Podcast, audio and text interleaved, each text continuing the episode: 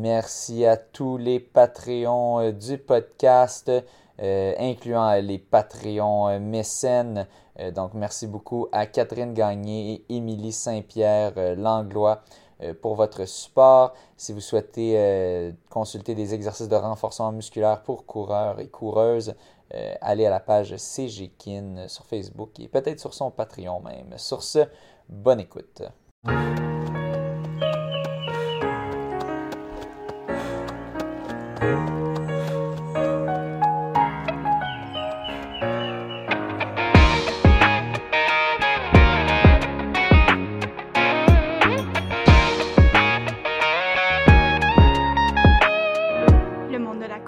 Bienvenue au monde de la course. Ce soir, on a le plaisir de recevoir un coureur de trail euh, qu'on a mentionné euh, dans, un épisode précédent. On, ah, ben, plusieurs reprises cette année, je dirais. Oui, oui. Puis, ben, entre autres, le lien que je fais, c'était euh, quand on avait reçu, c'était, mon Dieu, son nom, son nom m'échappe, Christopher. L'évêque Savard. L'évêque Savard. Euh, qui. Euh, ah, ben c'est ça, j'avais son nom, je suis sûr que c'était pas l'évêque Savard. Bon, Christopher l'évêque Savard. Euh, c'était Rémi qui était derrière la caméra dans, sa bataille contre. C'était Martin. Martin. Dagenet. merci. c'est comme un podcast à répondre, cette affaire-là. donc, on a Rémi Leroux avec nous qui, bah, qui a eu quand même une année un petit peu occupée. 19 compétitions en 2023. il a terminé c'était pas toutes les compétitions qui comptaient dans ce classement, mais une bonne partie euh, dans la, coupe de course en montagne. Euh, ça l'a placé en quatrième position, son classement à, toutes ces courses-là. Donc, on peut dire qu'il est du haut niveau euh, mondial, la, Coupe du monde de course en montagne. je vais, je vais, ben, en fait, je vais, je vais te lancer là-dessus tout de suite parce qu'on on, se posait la question. la Coupe du course en, de course en montagne. Est-ce que c'est UTMB? Est-ce que c'est ITRA? Est-ce que qu'est-ce que c'est ça? Parce que là, on, perd le fil un peu avec tous les, championnats du monde qui se multiplient. Les World Trail euh, Series. c'est ça. Eh, explique-nous ça. Ouais, en fait, je peux totalement comprendre que d'un point de vue extérieur, surtout du monde de la course aux routes, course aux pistes, ça peut paraître très mélangeant. Mais en fait, je pense que qu'est-ce qui est particulier de la course en trail, c'est que tu as beaucoup de dans le sens que des fois, tu as des parcours qui sont très longs, des fois, tu as des parcours que c'est très technique, des fois, tu as des parcours qui sont plus courts. Fait dans le moi, ce que je fais, c'est la Coupe du monde de course en montagne. Fait que c'est organisé par l'Association de course en montagne mondiale qui est euh, certifiée par euh, World Athletics. C'est comme une branche, c'est quand même, quand même une branche de, de World Athletics. Puis moi, ce que je fais, c'est vraiment, je spécialise dans le cours la Coupe du monde de course en montagne, c'est principalement trois formats de course. Fait que as le style vertical. Fait que ça, c'est généralement c'est un kilomètre vertical, fait que 1000 mètres de dénivelé que tu vas chercher euh, assez rapidement. Des fois, c'est des courses qui sont seulement de, 3 km euh, jusqu'à, mettons, 7 km, mais juste en montée. Sinon, tu as un style de course que c'est classique. Ça, c'est généralement, tu montes une montée, puis ensuite tu redescends une descente, puis c'est la fin de la course. Euh, ou tu as un style qui est plus long, mais long c'est toujours moins de 42 km, puis généralement, c'est rare que ça dépasse 30 km. Puis c'est des courses, en fait, ce qui, ce qui, ce qui rend ces courses qui font partie de la Coupe du Monde, c'est que c'est des courses qui sont avec beaucoup de dénivelé, en fait, et qui sont généralement pas trop techniques. Euh, fait que ça, c'est justement quelque chose que je pense qu'il y a beaucoup de monde, euh, mettons, qui viennent justement de la course aux routes, qui sont moins tentés à essayer la trail, mais euh, en montagne, généralement, c'est moins technique. Il n'y a pas de matériel ah. obligatoire. Euh, cool. Tu n'as pas besoin de bâtons. Tu n'as pas le droit d'avoir des bâtons sur le parcours. Euh, fait que c'est ça. C'est mélangeant, mais il y a comme plusieurs séries de courses pour tout le milieu de course en trail, course en montagne. Puis cette série-là en particulier, c'est plus pour ce genre de format-là. Ouais, mais euh, tu, ouais, tu l'expliques bien, puis tu le vends bien aussi. Ça donne envie à des coureurs de route comme moi qui sont peut-être pas très habiles côté technique euh, de, de s'essayer. Mais c'est intéressant. Donc, en fait, c'est un peu comme la branche officielle, si on veut, euh, de, de, course en sentier, si on veut, parce que c'est certifié. Ça fait partie. C'est une branche de World Athletics. World Athletics, c'est eux qui gèrent toutes les courses sur route, l'athlétisme, tout ça. Donc, c'est un peu, si on veut, le plus officiel. Si on compare, par exemple, mettons, au, circuit UTMB, ben, UTMB, c'est une marque. ça fait que ça, ça, revient un peu comme les Ironman, que les gens souvent y associent à distance. Non, c'est une marque Ironman. Puis les championnats du monde Ironman, c'est pas les championnats du monde de triathlon. C'est différent, c'est une marque. Donc, euh, mais tu, nous le, résumes bien. Merci pour la clarification. Euh, on va continuer euh, ta présentation. ben, tu avais terminé deuxième cette année à la course verticale du Mont Blanc. Encore une fois, ça ne fait pas partie du UTMB. c'est la course verticale du Mont Blanc. qui, n'a rien à voir avec l'UTMB, en fait, à part le lieu qui est le, Mont Blanc. Et euh, ben, euh, sinon, si on regarde aussi, en 2021, tu avais remporté euh, le 60 km l'Ultra-Tel des Chic. Puis pour donner une idée à, nos amis coureurs sur route qui n'ont pas trop de, références sur, sur, tes performances, tu t'es récemment on s'est affronté, même on était à la, à la même course au 5 km au pied du Mont Saint-Hilaire. Donc tu avais terminé sixième en 15-31, tu avais mentionné euh, que tu t'attendais à mieux quand même, euh, tu, visais un, petit peu plus vite. On aura l'occasion euh, éventuellement de, ben, de, voir justement c'était quoi plus tes objectifs à cette course-là. une rare peut-être course sur route, ben, on, en, discutera, mais on, te voit moins souvent sur route, on te voit vraiment beaucoup dans les sentiers.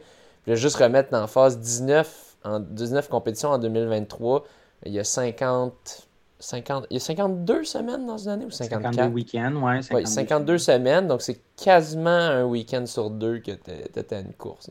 Mais il faut dire qu'il y a certaines fins de semaine que je faisais deux courses la même fin de semaine. Parce que la plupart, des, la plupart des étapes de Coupe du Monde, euh, le samedi, tu vas avoir une course verticale. Puis le dimanche, tu vas avoir soit une course classique up-down, comme j'expliquais tantôt, ou une course longue. OK. Euh, ça se fait quand même généralement assez bien, ce double-là, parce que le vertical, c'est vraiment difficile. Là. Tu finis la course, tu es complètement détruit, mais musculairement, vu que c'est en montée, tu as très peu d'impact. Donc, ça fait que le temps de récupération après est très court, puis tu peux revenir la journée d'après. Puis, en tout cas, je, j'ai même fait certaines de mes meilleures courses le double euh, en faisant un double comme ça. Fait que c'est ça, c'est 19 semaines, mais c'est 19 courses, mais pas nécessairement sur 19 euh, semaines. OK. Ben, merci. Ouais, merci pour la précision, en effet, parce que c'est ça. Peut-être ça allège un peu d'avoir plus de week-ends de pause en, en, en, insérant certaines deux fois en un week-end, peut-être même trois fois.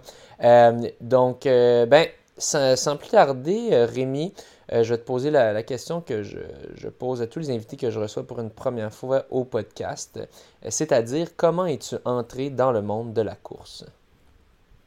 Euh, oui, en fait, de manière très peu traditionnelle, je dirais. quand j'ai grandi, j'ai fait pas mal toutes sortes de sports et mes parents m'ont vraiment impliqué dans le plus de sports possible, que ce soit au soccer, hockey cosum, ping-pong, tennis, je faisais pas mal tout. Puis assez rapidement, à l'âge de 10-11 ans, je me suis spécialisé au tennis. Puis c'est pas mal au tennis que j'ai compétitionné jusqu'à l'âge de 18 ans. Je pense que tout le monde, tout le monde qui t'écoutait, tous les éditeurs, ils t'attendaient. Fait que là, à l'âge de 8, 9 ans, je me suis spécialisé en course. Là, non, il lâche tennis. ok, c'est bon. non, c'est ça, mais, mais c'est ça en fait. Mais c'est ça, j'ai joué au tennis mal de 10 à 18 ans, ouais. niveau provincial, niveau national. Puis déjà là, même si je n'étais pas un coureur, je le savais déjà que l'endurance était vraiment mon point fort. Euh, juste quand j'étais au secondaire, quand je faisais le bip test, euh, j'étais toujours parmi les premiers. Même mon style de jeu quand je jouais au tennis, j'étais comme un, un euh, pousseur là, qui appelle. C'est un joueur qui fait juste qui fait juste retourner les balles en fait, puis qu'il attaque jamais, mais j'essaie de garder l'échange le plus longtemps possible, puis c'était en fatiguant mes joueurs que je Et l'autre, c'est l'autre qui s'épuisait. ouais, c'est intéressant. Fait que, euh, fait que non, c'est ça. Fait que c'est au tennis que j'ai joué jusqu'à 18 ans. Puis à 18 ans, euh, j'avais l'opportunité d'aller avec un scholarship, euh, d'aller étudier à une université américaine en continuant à jouer au tennis. Mais j'ai décidé de ne pas y aller finalement, puis de rester au Québec. Puis là, si je voulais continuer à jouer au tennis au Québec, c'était ça commençait à devenir un peu plus compliqué là, à cet âge-là. Avec un entraîneur privé et tout ça, puis c'était, en tout cas, c'était assez compliqué. Fait que j'ai décidé de euh, mettre fin au tennis. Puis quelques mois sans faire de compétition, sans m'entraîner, j'étais comme, j'ai besoin de quelque chose, j'ai besoin de, de, défouler. Puis, j'avais pas l'habitude d'avoir toute cette énergie à l'intérieur de moi-même. J'ai découvert de manière vraiment par moi-même la course à pied, que j'allais courir en souliers de tennis, en coton watté, euh, avec aucune montre, rien. Puis j'étais probablement à bloc à chaque fois que j'allais courir dehors. Mais fait, que, fait, que, non, c'est ça, c'est comme ça que j'ai commencé. Puis euh, juste tranquillement, pas vite, j'ai vraiment aimé ça. Puis je dirais que même, tu sais, pour la première année au complet que je me suis lancé dans la course à pied, je faisais un petit peu n'importe quoi comme entraînement. Tu sais, j'avais pas de coach, je m'entraînais pas mal tout seul, mais là, je m'étais acheté une montre GPS. Puis là, mon, mon objectif, c'était à chaque journée essayer de, essayer de courir plus vite que la journée d'avant. Ah, ben oui. un bon plan, là. Ça, c'est ce qu'on appelle un bon plan. Ça fait que là, pendant ce cours-là, j'ai commencé, ben, pendant ce, ce, ce cours cette année-là, on va dire, j'ai participé à des 5 km, 10 km. Puis quelle année, Je pense que c'est une des erreurs. Comment? c'est quelle année, ça? 2017. Euh, 2017, je pense que c'est l'erreur que j'ai faite, que je regrette aujourd'hui, c'est que à chaque fois que je complétais une distance, mon objectif c'était toujours genre, alright, là j'ai fait un 5 km, ok, ben là mon prochain défi c'est faire le 10. ok, après c'est faire un demi, là après un, marathon. Ouais. Puis là, quand j'ai fini le marathon, ben là c'était comme, hey, un 50 km en trail, ça a l'air vraiment hot, ça. ok, ok, ok. Euh, fait que là c'est ça, fait que c'est comme ça un peu que j'ai fait la transition vers le trail. Euh, fait que c'est ça, rendu en 2000. En fait, déjà même en 2017, là, la fin de 2017, euh, je faisais 50 km, j'avais fait 65 km, 65 km à Darkana, Ultra Trail Arcana. Puis euh, c'est ça, pendant 2017 à 2022, pas mal sur le genre de distance, 50 à 80 km que je me suis concentré. Jusqu'à temps que je réalise l'année passée que c'est pas vraiment ça qui m'intéresse, c'est plus les plus courtes distances qui m'intéressent. Puis je pense que j'ai juste été pris un peu dans la game que dans les médias, quand on pense à la course entre elles, on pense à les longues distances, puis c'est ça qui est valorisé le plus. Oui. J'ai comme réalisé dans la dernière année que dans le fond, euh, ben non, c'est. ça m'attrait quand même les longues distances, mais pas en tant que, que compétition. Fait que c'est ça, j'ai réalisé l'année passée que j'aime beaucoup plus les courtes distances. Fait que c'est sur ça que je spécialise présentement. OK. Puis, courte distance, juste, pour nous remettre en contexte, euh, on a, mettons, kilomètre vertical, mettons, jusqu'à, mm. euh, je sais pas, c'est quoi, 28 kilos, c'est-tu considéré court encore? Euh, ben oui, cette année, je n'ai pas fait. Cette année, ma course la plus longue, c'était 15 km. OK. Mais je me considère spécialiste dans les kilomètres verticales. Moi, j'aime ça quand c'est juste en montée. Quand c'est en descente, je suis correct quand c'est pas technique, mais dès que ça devient trop technique, euh, je me fais détruire par les Européens. Fait que, toi, OK. Fait que toi, t'es pas très technique, mais t'es bon euh, sur le, vraiment euh, juste la puissance, si on veut, puis peut-être la puissance de tes jambes en montée. Fait que c'est, un peu, il y a un, petit parallèle avec les coureurs de route, que, puis c'est peut-être pour ça que tu t'es essayé sur route récemment, justement, que c'est ça, toi, c'est vraiment c'est ça, c'est juste la puissance, la vitesse euh, et non, euh, non d'être bon pour descendre. Oui. Puis ça, je pense qu'il y a beaucoup de corrélations qui peuvent être faites entre l'athlétisme et la course en montagne. Euh, une des raisons pourquoi justement je me suis essayé sur route cet automne quand je suis revenu en Europe, parce que j'ai réalisé qu'il y avait beaucoup de gars avec qui je compétitionnais sur la Coupe du Monde, que c'est comme. C'est des gars qui viennent d'un background de piste, que je vois c'est quoi leur PB, mettons, sur 5 km 10 km demi-marathon, je suis comme, oh my god, je suis tellement loin de ces gars-là. C'est pour ça que je me dis, OK, ben, c'est peut-être quelque chose qu'il faut vraiment que je travaille, là, ma, ma vitesse sur route. Pour aller euh, chercher plus de vitesse, ouais. Exact. Puis, tu sais, des fois, même si c'est des courses, mettons, un kilomètre vertical, même si c'est une course qui est, en montée, commence toujours avec, mettons, un, premier kilomètre ou au moins un premier 400 mètres qui est sur le flat. Puis à chaque course, je me sens complètement à bloc juste pour ce premier 400 mètres. Là. Ouais ça a l'air de rien, mais juste de peut-être avoir cette confiance-là de OK, je peux, je peux peut-être commencer une course puis pas me sentir déjà comme dans le rouge. Ouais. Ouais, puis, puis pas juste la confiance, la capacité aérobique de pour que c'est ça. pour que quand là, tu te rends là à ce point-là, ben t'es pas déjà taxé. Parce que mm-hmm. je pense que c'est important de partir vite parce que sinon t'es comme coincé derrière du monde. Dépasser du monde, ça doit pas être le fun dans, des kilomètres verticales. Totalement, totalement. C'est ça qui est particulier aussi de, du genre de course que je fais, c'est que ben, c'est pas comme sur route où c'est que c'est généralement très large. Euh, ça arrive très souvent qu'après 400 mètres, t'entres dans un single track où c'est que Mhm. c'est ça, c'est compliqué de dépasser le monde. Fait que, habituellement, à cause de ça, ben encore plus, le monde se met vraiment à bloc complètement dès Ouais. le début pour être bien positionné. Pour bien rentrer, ouais. Sais, je pense au championnat du monde là, cette année, c'était en Autriche. Puis euh, le premier kilomètre, c'était sur le plat, euh, au village. Puis ensuite, on passait quelque part. euh, avant d'entrer dans le single track, après le premier kilomètre, il y avait une genre de clôture, tu sais, qu'il y a les vaches. Là. Puis c'est vraiment étroit. Là. Tu sais, T'as seulement une seule personne qui fait passer à travers comme la, la clôture. Puis euh, Alexandre Ricard, que je pense que ça y est passé sur votre podcast. Oui. Oui. il avait tellement peur de pas être parmi les premiers puis de devoir comme il voulait pas qu'il y ait un bouchon en avant de lui fait qu'il est parti avec les. Kenyans avec les Ougandais au début puis je pense qu'il était comme troisième rendu à, à, à ce stade-là dans la course là, au premier kilomètre Euh, mais c'est ça moi moi j'ai pas été capable de partir assez vite puis effectivement à un moment donné c'était comme tu sais, t'es au championnat du monde tout le monde est super excité tout le monde passe super vite mais il y a vraiment eu comme un deux secondes que j'étais juste là à, à pas être capable d'avancer parce qu'il y avait un bouchon en avant. As-tu pensé à sauter la clôture? Ben non, ben c'est juste que tout le monde, tu sais, t'es, t'es comme cinq personnes de large, puis là, t'arrives à un point où c'est que t'as juste, littéralement, juste une personne qui peut Ah passer. Euh, mais c'est des clôtures, euh, mais euh, que si tu touches, là, tu, avoir un choc électrique, là. Ah! Sais, t'oses pas vraiment. hein. C'est le fun, ils mettent ça dans une course. C'est le fun, Ouais, ça. ouais. C'est- Ouais, C'est écoute, une course à obstacles aussi. On, se croirait dans Mario Kart ou quoi, genre tu touches avec le Ouais, Mais non, c'est ça, c'était. ça, Il y a des affaires de même en trail que. Faut, faut que tu sois vraiment stratégique, il faut que tu ailles voir le parcours avant pour, pour savoir ces Mhm. choses-là. OK. Puis, puis justement, dans une course comme celle-là, où tu as l'impression d'être un peu euh, d'être désavantagé par rapport à d'autres coureurs quand c'est sur le plat, quand ça se retrouve à être en, en montée, en ascension, là, as-tu l'impression d'avoir un avantage sur d'autres?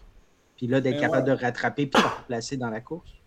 Oui, définitivement. Puis je dirais qu'il y a même différents types de montées. Comme si tu montes, puis c'est un gradient de, mettons, 5% ou un gradient de 25% c'est complètement différent. Puis, tu sais, par exemple, moi, je sais que c'est vraiment spécifique, là, mais moi, je sais que, mettons, en 15 à 25 là, pour moi, c'est c'est ça que j'adore le plus. Euh, fait que quand c'est dans ce range-là, habituellement, c'est là que je sens que je suis vraiment capable de, dépasser des coureurs. là. Pour se donner, pour se donner une idée, mettons 25% c'est 1 kg vertical sur 4 km de, de distance, ça va donner à peu Oui, près? exactement. C'est ça. Je dirais que ben moi, je m'entraîne beaucoup sur les pistes de ski là, l'été euh, au Québec. Ah ouais. Puis je dirais qu'en généralement, c'est c'est pas mal ce gradient-là qu'on. ça, Niveau piste de ski. Ouf, quand même.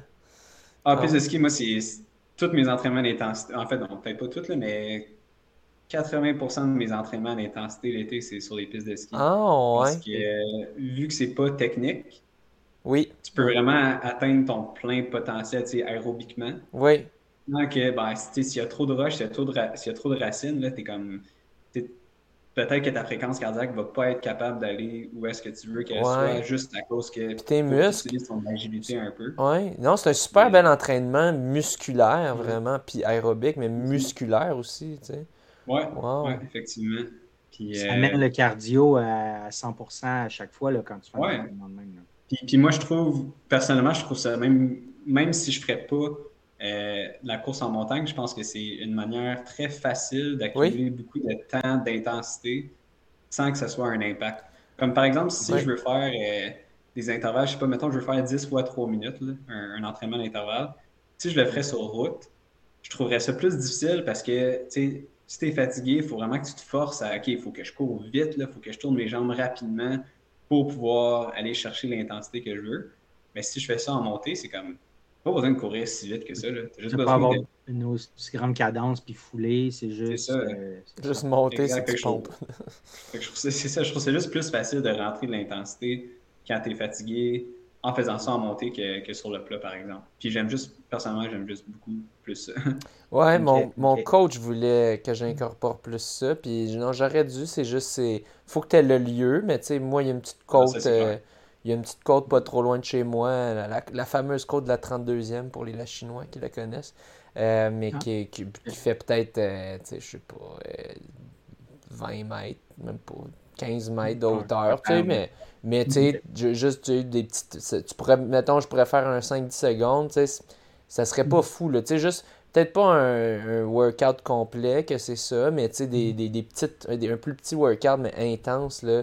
Je pense que c'est, comme tu dis, je pense pas que c'est juste les, les coureurs de trail qui en bénéficient. Je pense coureurs de route, Ah non, non, absolument pas. Euh, vraiment, nous, on avait même un entraînement clic, notre coach. Je faisais faire la côte d'Atwater, mm puis on, pompait pendant une minute, on montait à la côte à, bloc, puis c'est le fun. C'est quand même c'est intéressant. Ça, tu redescends entre-temps. Oui, exact. exact. Puis tu, tu sens, là, tu, tu, sens que tu vas dans des zones que tu vas pas quand tu, quand tu cours sur du Oui, ben c'est ça. C'est ça qui est intéressant. Ça te permet d'aller chercher des plus hautes fréquences cardiaques, mais en même temps, tu as moins d'impact. Donc, moi, je trouve ça beaucoup plus facile à, récupérer par la suite.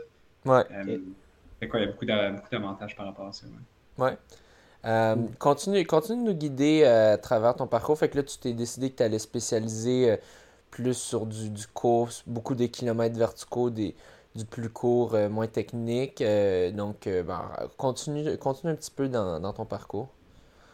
oui, ben, en fait, c'est ça. L'année passée, j'étais encore principalement sur des 50 à 80 km, ou du moins, je pensais que c'était ça sur quoi que moi, je voulais faire le plus. Euh, puis j'étais allé faire euh, j'étais allé faire l'OCC, qui est un parcours de 55 km, qui est la semaine de l'UTMB. Puis là, ça, c'est une course de l'UTMB. Oui, oui. Euh, puis ça, c'était comme mon gros objectif de l'année. Je m'étais entraîné toute l'année pour.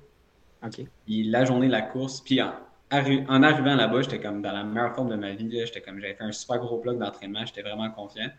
Puis j'ai juste eu une mauvaise journée, puis j'ai DNF, j'ai abandonné la course. Euh, ça allait bien quand même, j'étais proche du top 10, ce, qui, était un peu mon objectif, mais j'ai DNF, je pense, au kilomètre 35 dans ce coin-là. Puis j'ai trouvé ça vraiment démoralisant après parce que une des, une des choses que j'aime moins des ultras, c'est que tu peux pas faire beaucoup de compétition dans ton année. Ouais. Et ça fait que j'ai passé toute mon année pour cette unique course-là. Puis si cette course-là ne va pas bien, c'est comme, alright, mais qu'est-ce que je fais là? Je recommence, puis là, j'essaie de refaire une autre course dans quatre mois. Bienvenue, bienvenue au monde du marathon. ben, c'est ça, exactement. C'est le même principe du marathon. De, refaire. Puis en plus, il y a des, courses que moi je veux faire et ça n'existe pas. Ben, compétitives comme moi je voulais faire, ça n'existe pas au, Québec. Là, j'étais comme obligé de faire des investissements pour euh, aller faire des courses ailleurs.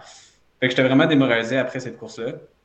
Puis en préparation pour l'OCC, j'avais fait les championnats américains de course en montagne. Ça, c'était ma première course style vertical que j'avais faite qui était au New Hampshire.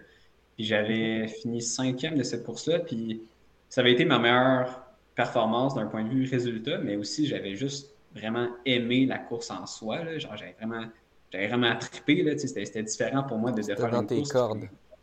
Ah ouais, c'était différent pour moi de faire une course, puis qu'il y a toujours des coureurs à côté de toi, puis tu ressens vraiment l'élément de compétition, puis que les coureurs finissent à, quelques secondes les uns des autres.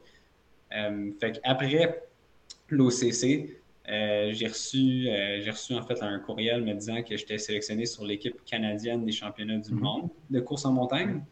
Puis initialement, j'étais comme, ah ben non, tu sais, je ne vais, pas faire ça. En plus, c'était pas mal nous qui fallait qu'ils payent pas mal tout.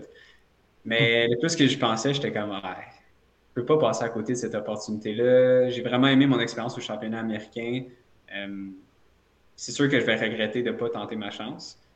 Puis là, quand j'étais allé en Thaïlande, ben, ça a été une confirmation pour moi que ben, à la fois, c'est vraiment ça que j'aime le plus. J'ai vraiment trippé l'expérience là-bas de, faire des courses plus courtes. Euh, mais aussi que c'est là que j'avais probablement mon potentiel. Euh, j'avais fini 14e du vertical, puis j'étais Vraiment étonné de ça. Puis ça se comparait à aucun des autres résultats que j'avais eu euh, dans le passé sur des ultra-distances. Euh, quand tu as reçu l'invitation euh, d'équipe Canada pour aller là-bas, c'était suite à ton résultat au New Hampshire parce qu'ils ne te connaissaient pas vraiment dans la course verticale, là, comme tant. Ben, c'est au Canada, il, en existe juste pas vraiment de courses de ce genre de course-là.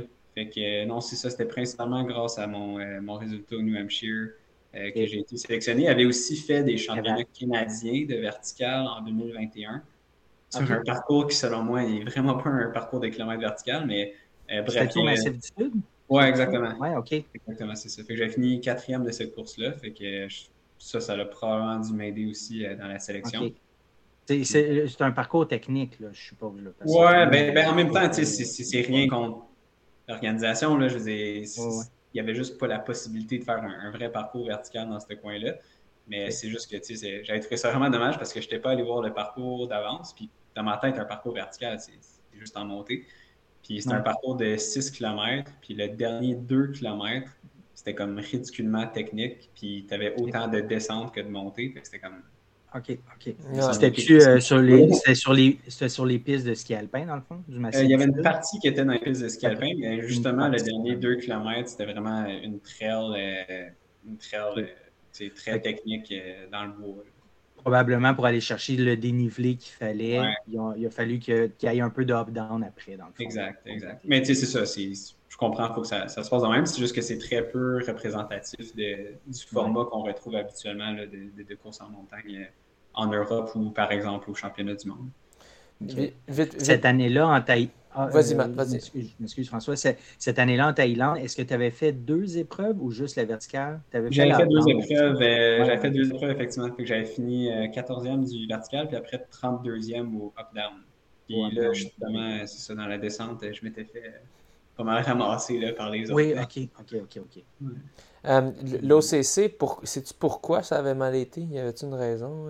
C'est ça que je trouve difficile avec les ultras, c'est que en fait, plus que les distances sont longues, plus qu'il y a de facteurs externes qui peuvent venir à ta course qui ne sont pas nécessairement dans ton contrôle. Mhm. euh, fait je sais pas. J'ai des soupçons que c'est peut-être euh, des erreurs de nutrition que j'ai faites. Peut-être que je suis juste parti trop vite. Euh, plein de raisons possibles. C'est difficile à, cibler exactement qu'est-ce qui s'est passé, mais c'est ça que je trouve cool avec des plus courtes distances, c'est que surtout, euh, mettons cet été, c'est que si j'ai une mauvaise course, mais ben, OK, c'est pas grave, je peux me reprendre la, ben semaine prochaine. Puis, tu moins. Euh, il y a moins de facteurs externes qui vont vraiment nuire à ta course. C'est vraiment juste, genre, as ce niveau de forme-là, tu vas probablement faire cette performance. Ouais, c'est ça. Ouais, tu peux, on peut très facilement prédire en dans d'une ou deux minutes euh, selon la distance qu'est-ce qu'on va faire. C'est comme sur route. Là.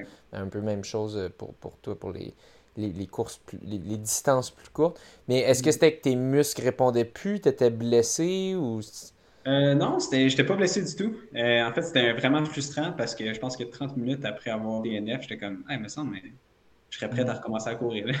Mais non, c'est ça, j'étais dans une des montées les plus difficiles du parcours, puis juste, j'avais l'impression d'aller tellement, tellement lentement, puis j'étais allé faire le repérage de cette section-là quelques jours avant la course, puis je me disais, alright, dans cette section-là, c'est là que je vais pousser, c'est là que. C'est là que tu vas rattraper du monde. Bien. Puis c'est ça, je pense que j'ai juste vraiment eu une mauvaise passe quand je suis arrivé là. Puis ça a juste tellement été démoralisant parce que c'était une course euh, quand même assez relevée. Puis dès que ça a commencé à moins bien aller, c'était comme. Je voyais juste le monde me dépasser, me dépasser, me dépasser. puis la monnaie, c'est juste tellement démoralisant parce que tu sais que ta course est. Ben, du moins, moi, quand je participe à des compétitions comme ça, c'est pour, compétitionner. Là, pour performer. Un potentiel à performer, c'est ça. Puis là, je voyais que, ah ben non, ça allait être pas mal impossible de performer cette journée-là. Puis, euh, non, j'ai regretté un peu d'avoir DNF euh, après cette course-là. Parce que je pense que ce qu'on entend. finir la course. Ah, oui, tu aurais pu finir. Ben, c'est ça, ce qu'on entend souvent des, des, coureurs de trail long, c'est que tu as, des, as des ups et tu as des downs. Là. Fait quand tu es dans un creux mentalement, physiquement, tu peux penser que ça va, ça va remonter. Mais peut-être que tu t'es pas donné cette opportunité-là de, de prendre. Euh, Effectivement. Ben, mais, mais tu étais déçu, tu étais déçu d'être à l'OCC je m'étais vraiment donné pour cette course-là de, finir dans le top 10. Puis pour moi, c'était comme. Je voulais prendre des risques pour être dans le top 10. Puis si ça ne marchait pas, ben, ça passe ou ça casse. c'est ça, exact. Ça passe ou ça euh, c'est ça, ça n'avait pas marché. Puis j'avais pas été. Je m'étais pas préparé mentalement pour me dire, OK, si ça ne marche pas, je vais avoir un plan B. Puis ça va être ça. Ouais, ouais, OK. C'était juste j'avais pas pensé à ça avant. Dans ma tête, c'était juste top 10, top 10. C'était juste ça que j'avais en tête, mais c'était comme ah, ben là, la course est finie maintenant. Tu as arrêté à combien de kilos environ? Je pense que c'était 35. Ah, ok, ouais. ouais. Pas mal, je pense que ça doit être le bout, le bout de tough dans un. C'était un 50 ouais. c'était un 60, excuse? Euh, C'était 55. 55, ok, c'est ça. Mais oui, effectivement, ouais. la plupart du monde qui DNF, euh, c'est à ce bout À ce bout-là. Bon, au moins, tu n'étais pas le seul. euh, okay. au, niveau, euh, au niveau ratio, tu sais, dénivelé, distance, c'était-tu quelque chose qui correspondait à ce que est-ce que tu aimes? Euh, PMB, je pense qu'il y a un pas ratio. Hein, c'est un pas ratio, c'est 55 km pour 3500 mètres de dénivelé positif et négatif. Mais c'est aussi que, contrairement à beaucoup des ultra-trails, c'est une course qui n'est pas tant technique. puis ça, c'est ça qui me convient habituellement très bien. Je pense qu'encore aujourd'hui, ben, là, ma préparation n'est vraiment pas faite pour ce genre de distance-là, mais encore aujourd'hui, je pense que ce serait le genre de distance qui m'intéresse. Ben, pas le, genre de parcours, je dirais, qui m'intéresse beaucoup. Euh, mais voilà, c'est sûr, il faudrait que je réadapte ma préparation pour ça. Mm-hmm. Euh, tu allais dire quelque chose, je pense, François. Non, je continue, continue de nous guider après ça. Euh, le, dans le fond, tu avais. Ben, moi, on a passé quand même plusieurs années assez rapidement. Moi, je reviendrai à ta première année en 2017. Tu as commencé à courir. Bon, on s'entend, tu étais sportif, tout ça, là, bien en forme, mais tu as commencé à courir. Tu, tu courais pas du tout? Ou euh, des, fois, pendant le tennis, euh, tu sais, ah, faut que je m'entraîne un peu, je vais aller faire une petite course. Euh, tu courais-tu un peu ou pas du tout? je faisais beaucoup. Non, je, courais, mais plus pour le tennis ou lors de mes entraînements de tennis. par exemple, l'été, quand on s'entraînait très souvent, ben, c'était. Je, faisais, je faisais comme des, camps de tennis, si on dire ça comme ça, puis ça se passait toute la journée. Fait qu'évidemment, on ne va pas frapper des balles de tennis pendant 8 heures par jour. Fait que souvent, il y avait des, parties qui étaient, euh, qui étaient dédiées à faire de l'entraînement plus d'endurance. Fait que souvent, on allait jogger, euh, faire des sprints. Euh, c'est ça, faire, des sprints, des intervalles même un peu, pas sur piste, mais mettons des intervalles de 15-20 secondes continuellement. Fait que j'ai définitivement pu travailler mon, mon endurance par rapport à ça, mais euh, non, c'est ça. Oui, puis adapter, adapter ton corps aussi à la course. Là, parce que l'année que tu as commencé, tu dis que cette même année-là, tu t'es rendu jusqu'à un 50, 50 kilos. Euh, comment ça s'est passé justement là, de, de course en Te rappelles-tu ton premier 5K, ton premier 10K, ton premier demi-marathon, c'était où? Oui, euh, ben, premier, premier 5 km, c'était ma mère qui m'avait inscrit à ça. C'était proche de aussi qu'on restait dans la rive sud de Montréal. Puis j'avais quand même fait un seul temps, je pense que j'avais fait 17-31, je pense. Puis euh, c'est ça, j'avais bien aimé ça. Puis tout de suite après avoir fait ces 5 km-là, c'était ma première compétition à vie, je m'étais dit, alright, je vais faire un marathon. entre-temps, j'ai fait un 10 puis un 21, mais tout de suite après ça, je me suis dit, je vais faire le marathon de Montréal. Puis ça, en fait, c'était en fin 2016. Là, on revient un peu en arrière. Là, genre. Fait que, euh, en 2016, c'est ça, j'ai fait le marathon de Montréal. Puis je me rappelle pour cette course-là, je m'étais dit, je remarquais souvent quand je m'entraînais que j'étais toujours à l'entour de 4 minutes du kilomètre. Puis aujourd'hui, je, je jogue jamais à 4 minutes du kilomètre, mais à cette époque-là, j'étais souvent à l'entour de 4 minutes du kilomètre. Fait que je m'étais dit, alright, mon objectif, c'est de faire le marathon à 4 minutes du kilomètre. mon plan d'entraînement, mon plan d'entraînement, c'était vraiment simple. C'était tous les, tous les fois que j'allais courir, je cours à 4 minutes du kilomètre. tu maîtrises le pace marathon. Pas fou, mais ouais. Tu maîtrises le, le, pace marathon que tu as décidé. C'est ça. fait que je me disais, chaque jour que j'allais courir, j'essaie que je courais 3 km, que je courais 15 km, je courais toujours à 4 minutes du kilomètre pour m'habituer à ça. Puis ça a drôlement presque marché. Euh, mais pour de l'allure marathon, je peux y croire. Pour de l'allure marathon, je, pense que ça peut marcher. Ouais. Ouais. Fait que, euh, ouais, c'est ça, je pense jusqu'au kilomètre 37, j'étais en pace pour 2,48, euh, qui est 4 minutes du kilomètre. Après, j'ai bunké, mais pas tant que ça, pour finir en, 2,51 à Montréal en 2016. Puis, euh, c'est ça, après cette course-là, j'ai fait d'autres 5, 10, début 2017. Mettons, j'ai fait course Saint-Laurent, je pense. défi des villes bizarres, je l'ai fait. Demi-marathon de Montréal, ça, j'avais fait une 15. Cette année-là, ça, c'est l'année que le marathon avait été annulé, je pense, en 2017. Où, tu parles du 21K. Ah, euh, oui, moi, c'était le Scotiabank. Ouais, c'est ça. ouais. ouais, fait que ça, j'avais fait ça en début d'année. Puis là, j'avais fait le marathon de Longueuil, qui avait vraiment bien été. J'avais fait un negative split, j'avais fait 2,43. J'étais vraiment content avec ça. Avais-tu changé ta méthode d'entraînement? Euh, oui, oui, euh, oui, non, oui, effectivement. Je ne pas toujours à 4 minutes du kilomètre. Cet hiver-là, j'avais commencé à faire plus de recherches sur Internet. Là, puis j'avais appris c'était quoi, mettons, faire des intervalles, euh, OK, les, les, journées relax, il faut vraiment prendre ça relax. Euh, mais je dirais que j'ai été vraiment. quand, je regarde, mais, quand je regarde ça en rétrospective, je trouve que j'ai été vraiment chanceux de ne pas me blesser pendant cette période-là. Parce que vu que je ne me connaissais pas vraiment, puis j'avais pas vraiment quelqu'un qui regardait ce que je faisais, euh, cet hiver-là, en 2017, quand là, j'ai. personnellement, je considère que c'est là que j'ai commencé à m'entraîner plus sérieusement. Euh, quand je regarde ça, c'était beaucoup trop, beaucoup trop rapidement. Euh, Ça mhm. faisait même pas un an que je commençais à courir, mais déjà, je faisais, je faisais des semaines à 150, 160 km avec oh. en plus des intensités là-dedans. Oh, euh, fait, voilà, j'ai, en tout cas, je ne sais pas comment j'ai fait pour ne pas me blesser pendant cette période-là. Mais euh, non, c'est ça. Fait que je m'entraînais quand même déjà à cette époque-là, pas mal de volume, un peu d'intensité.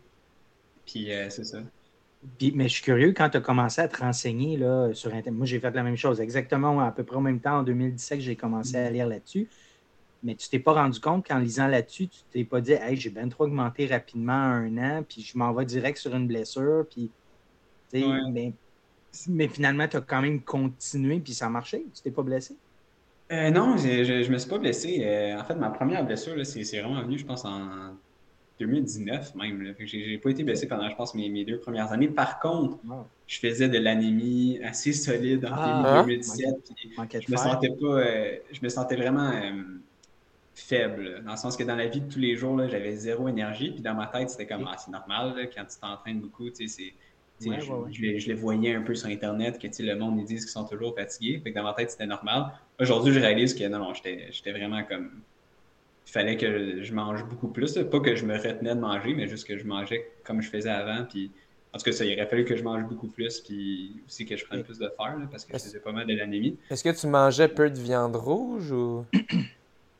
Pas, pas nécessairement. J'ai toujours mangé de la viande, mais je non, j'ai de la misère à expliquer euh, exactement pourquoi, parce que en termes de viande, ça a toujours resté pareil. Puis depuis cette époque-là, je n'ai plus jamais refait d'anémie.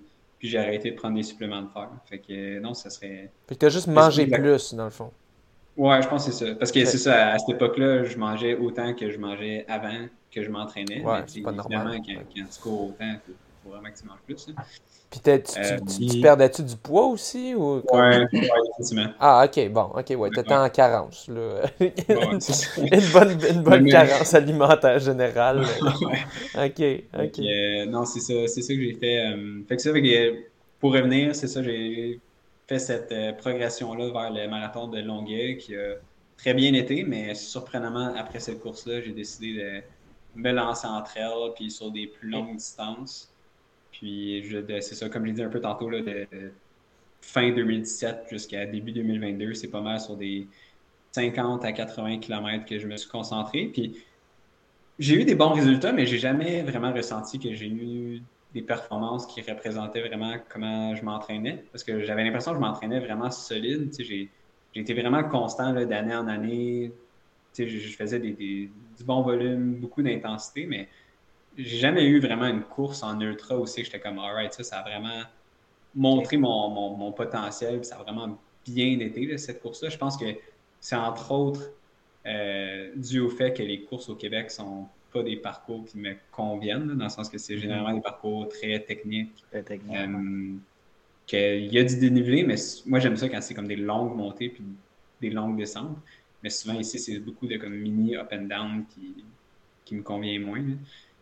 Euh, fait que, fait c'est ça. Fait que c'est sur ce genre de distance-là que je me suis concentré jusqu'à l'année passée aussi que j'ai fait la, transition vers du plus court. OK. Ouais, puis c'est ça, on en parle quand on reçoit des, coureurs entre elles. On se dit qu'il faut être un peu casse-cou dans les descentes.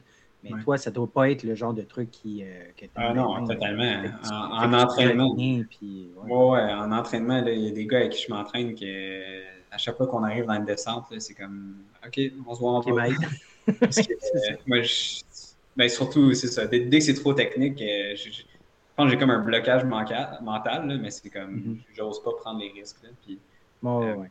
Non, non, on veut pas, on veut pas se planter puis, puis se blesser. Exact. Grâce à ça, tu as une, espérance de vie de 50 plus que les autres très larges. mais mais c'est drôle ça, parce que les descentes techniques, tu as, des gens, mettons, qui viennent d'un background de, skateboard ou.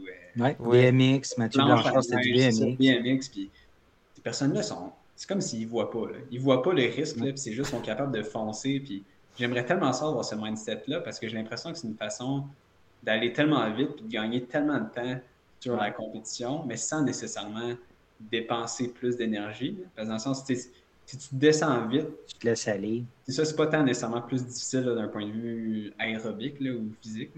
C'est juste qu'il faut que tu sois prêt à, le faire mentalement. Ça, puis, puis quand tu te plantes, parce que c'est sûr qu'ils se sont tous plantés au moins une fois, ben, c'est d'accepter de, recommencer puis de se dire ben, je peux me replanter encore. Oui, c'est ça. Le je peux me casser un avant-bras. C'est ça. Ouais, puis aussi d'être. Les skates sont habitués de tomber euh, des dizaines de fois par jour. Là, fait Ouais, ils sont peut-être un peu mous, tu sais, puis ça fait qu'ils ne casse pas. sais pas. Mais, ben, ils s'améliorent. Non, mais il faut que tu tombes bien aussi. C'est aussi mm. l'autre question.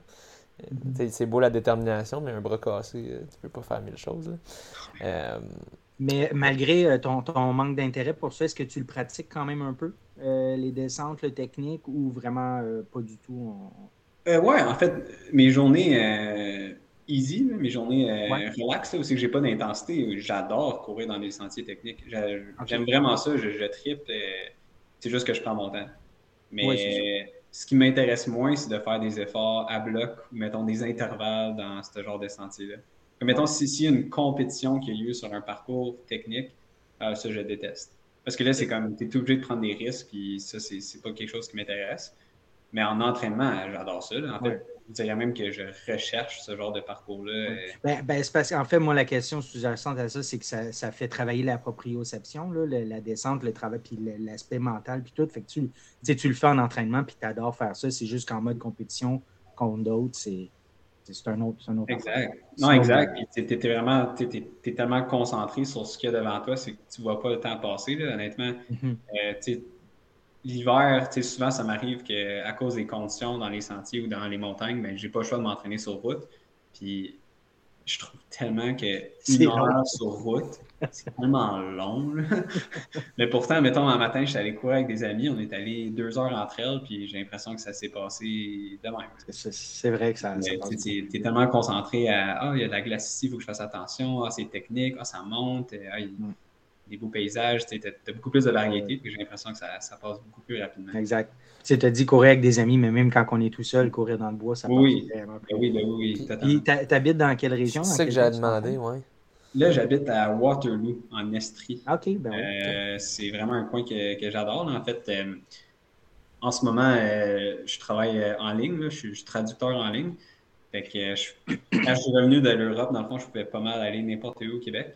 Puis j'ai ben, dans le sens que je n'étais pas obligé d'aller dans, une certaine région, région pour mon travail.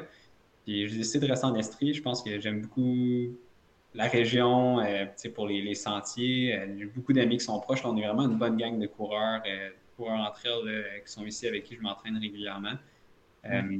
puis aussi, une autre chose que j'aime beaucoup de cette région-ci, c'est les chemins de terre. Surtout l'hiver, vu que je ne peux pas toujours m'entraîner en montagne, comme un genre de mix entre route et montagne. Je trouve que c'est des chemins, ben, je dis chemins de terre, des chemins de campagne, je devrais plus dire. Mhm. c'est comme Mais pas asphaltés, là, en fait. Exact, ouais. Ben, c'est aussi que tu peux aller chercher quand même pas mal de dénivelés. Euh, fait que, tu sais, juste, juste ici, à côté de Waterloo, là, dans le coin de Bromont, euh, Bolton West, il y a lac Bron, il, y a, plein de super beaux chemins de campagne que tu peux aller chercher beaucoup de dénivelés. Fait que c'est comme un peu faire de la trail, mais sans que ça soit technique, que ça soit sur mhm. route. Puis en plus, moi, une des raisons pourquoi j'aime vraiment courir, c'est le fait d'explorer des nouveaux endroits. Puis j'ai, dans les dernières années, c'est comme, c'était devenu quasiment une addiction pour moi de, euh, sur Strava, tu peux comme voir ton euh, Global Heat Map, ça, ça s'appelle. C'est que ça peut voir tous les chemins où c'est que tu as passé ah oui, sur une map. Ça, c'est si tu payes, hein? Pour avoir ouais, c'est payant. avant, c'était pas payant cette fonction-là, mais là, je pense que oui. Euh, puis en fait, c'est ça. C'est comme devenu un peu une addiction pour moi de comme littéralement faire tous les petits chemins par rapport. Là. Puis des fois, c'est les routes puis les rues, ouais. Puis c'est cool parce que des fois, t'es vraiment dans des endroits qui comme sans la course à pied, jamais tu serais ici. Puis ouais. À part le monde qui habite sur ce rang-là, il y a probablement personne qui passe là. Fait que t'as vraiment cet, aspect-là comme quand tu es en train de courir en montagne l'été de explorer vraiment la, nature quasiment. Là. Ouais, ouais, en tout cas, c'est quelque chose qui, me motive beaucoup pendant l'hiver. C'est drôle, c'est comme un jeu vidéo, il faut que tu couvres toutes les routes possibles. Ça me rappelle dans Forza, il fallait justement que tu fasses ça. Tu dois passer par toutes les routes. Ouais, mais c'est ça. C'est, Surtout l'hiver, au Québec, c'est, tough, là, fait qu'il faut chercher des moyens de se des moyens, oui. oui, très, bon, très bonne idée. Trouver de quoi qui, te fait oublier que c'est de la merde la température. Ouais, euh, ouais, ben continue de nous guider. Euh, je me souviens plus, on était rendu 2018 peut-être? Ben moi, ben on, parlait des courses euh, récentes. Là, j'étais revenu dans le temps en arrière. Mais j'ai une autre question qui, me venait parce que tu disais que tu avais aussi le, comme le réflexe d'augmentation des distances. Puis là, pendant plusieurs années, tu t'es tenu comme entre le 50 puis 80. Mais est-ce que c'est parce que tu t'es dit, mettons, le 125 d'Aricana, pas question que j'aille faire du 125 ou même du 100? Ou tu y as songé? Comment J'étais quand même, à un certain point, je trouvais que 80 c'était déjà très long. Je l'ai fait deux fois 80, puis les deux fois, j'étais comme. C'était pas le fun. c'est ça, ça, qui est tough avec ces courses-là, c'est que quand tu t'inscris, c'est vraiment excitant. C'est vraiment excitant de dire je vais aller courir euh, un parcours super cool de 80 km, ça va être malade. Mais en réalité, là, pense que la majorité du monde, là, ils n'ont pas vraiment du plaisir à faire ces courses-là. Ça a l'air vraiment cool à dire, puis je pense que c'est aussi une question d'ego. Je pense qu'il y a beaucoup de monde qui sont fiers après de dire j'ai complété 80 km, mais réellement, je pense que si on se pose vraiment la question est-ce que j'ai vraiment du plaisir à faire cette longue distance-là, je pense que la majorité du monde, la réponse, ça serait non. Dans le moment. Je pense que déjà, dans ces années-là, je commençais à réaliser que 80 km, c'est pas mal ma limite. Euh, fait que c'est ça, je me, ça peut paraître bizarre, mais de me concentrer sur les 50, 60 km, techniquement, j'étais comme un gars de cours, genre, pour la, course entre elles. Euh, mais, mais ouais, c'est ça. C'était un peu comme ça. T'avais-tu déjà expérimenté une longue distance comme celle-là? Euh, des fois, ils partent ça de nuit, ou bon, ça part de jour, ça finit de nuit. C'est quelque chose que tu avais déjà. essayé? non, j'ai jamais. La, la, course la plus longue que j'ai faite, c'était 8 heures de temps. Ah, puis, on était parti à 5 h du matin, que c'était 100% dans le jour. J'ai jamais été dans le. Je sais que même là, c'est encore un autre mandat, différent. Ouais, c'est ça. C'est, mettons, les 160 km ou des courses qui durent 24 heures, c'est où c'est qu'il faut que tu dors pendant la course, que tu prennes des, des, des, vrais repas pendant la course. C'est une autre game totalement. Là, puis, c'est ça. Pour, pour moi, ce genre de distance-là, ça m'intéresse, mais plus comme par moi-même. Genre, je ferais plus ça, mettons, euh, euh, mettons, il y a la traversée des sentiers de l'Estrie ici, c'est comme un parcours linéaire de 160 km qui traverse toute l'Estrie. Ça, ce serait le genre de choses que moi, j'aimerais ça faire, tu sais, par moi-même ou avec des amis, mais en ça prenant. prendra le temps que ça prendra. C'est ça, tu sais, en prenant ton temps, tu sais, juste pour l'expérience de compléter la distance. Mais moi, quand je participe à des courses, c'est vraiment pour l'aspect compétition, pour me donner à 100 puis ça ne m'intéresse pas de me donner à 100% sur une course longue. Mhm. ah, je comprends. Mais, mais tu as raison. Hein, euh, techniquement, quand tu es dans. Au départ, je pense que tout le monde est excité au départ, tout le monde est content d'un premier kilo, tout le monde est content, mais c'est vrai que assez rapidement, là, tu ne dois plus aimer, euh, aimer ça. Ben, ouais. Puis, puis c'est aussi l'entraînement pour. Réellement, si tu veux être prêt pour un 160 km, il faut quand même que tu sois prêt à faire des sorties de 3, 4, 5 heures régulièrement à chaque semaine ou à chaque deux semaines. Puis, ouais. puis même malgré ça, tu n'as aucune idée qu'est-ce qui va t'attendre pendant Ouais, c'est ça. Puis de quand même avoir la. la, la de constamment faire des sorties de 3, 4, 5 heures à chaque semaine, c'est long. oui, c'est beaucoup, beaucoup de temps. D'ailleurs, tu sais, toi, quand tu fais tes entraînements avec euh, autant d'intensité avec le dénivelé, ça fait des courses d'entraînement, dans le fond. Euh, Ouais, mais je, pense que la façon dont je m'entraîne, ça ressemble beaucoup à la façon dont des coureurs de route ou de piste s'entraînent. Dans le sens que, tu sais, mardi, jeudi, samedi, c'est des journées d'intensité, puis les autres journées, c'est plus des journées relax, de jog pour récupérer entre les séances d'intensité. Euh, j'ai l'impression qu'eux qui font des ultras, c'est plus comme euh, chaque jour, beaucoup de volume, vont peut-être rentrer un ou deux entraînements d'intensité, mais qui n'accordent pas particulièrement d'importance à ces entraînements-là. Euh, mm-hmm. mais oui, c'est ça. Puis je m'entraîne, je me suis pas toujours entraîné comme ça, mais depuis que j'ai fait cette transition-là à mettre plus d'accent sur l'intensité, je réalise que j'aime beaucoup plus ça. Je trouve qu'il y a beaucoup plus de, signification dans mes entraînements. Puis tu peux vraiment voir comment tu progresses, puis tu peux vraiment te, pousser, là, puis atteindre ton, plein potentiel. puis ça, j'aime vraiment ça. Cool. Ben, euh, si on, en vient, mettons, à ton, nouveau, euh, ton nouveau trip des, courses courtes, là, tu as commencé euh, en 2022. tu, nous, as parlé de la, course au New Hampshire. Y a-tu d'autres courses qui, sont vraiment venus te chercher au niveau émotionnel ou ben, il y a eu le championnat du monde, naturellement, en, Thaïlande cette année-là. En Autriche cette année, en 2023, tu étais là en Autriche aussi. Euh, s'il y a des courses, tu veux nous, nous parler euh, en particulier?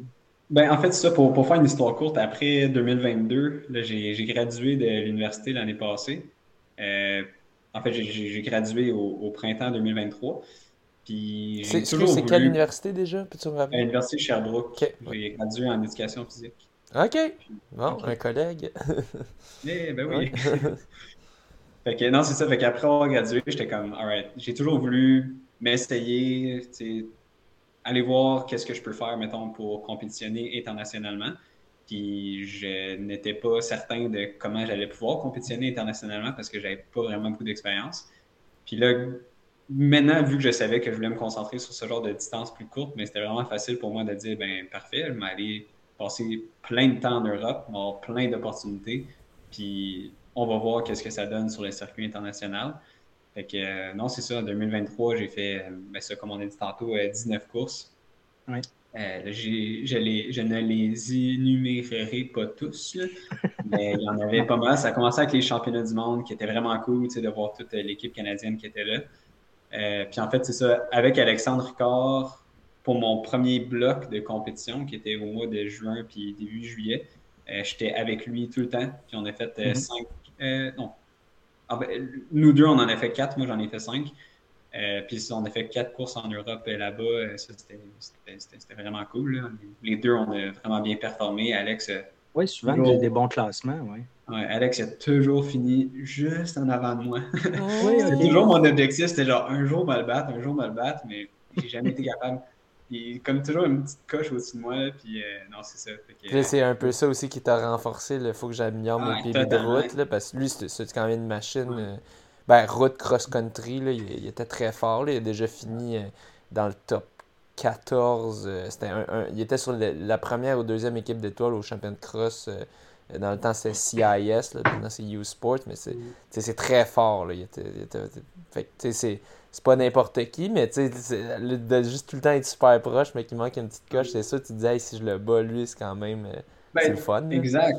Puis, tu sais, j'avais fait d'autres courses avec lui dans le passé, puis je savais, tu sais, qu'il était meilleur que moi, mais en même temps, je savais que je suis quand même proche. Fait que pour moi, il y a eu beaucoup de courses où, mettons, euh, lui, je le voyais partir vraiment vite. Puis je pense que s'il n'avait pas été là, moi, je me serais dit, oh non, il ne m'a pas couru avec ce pack-là, ça va beaucoup trop rapidement.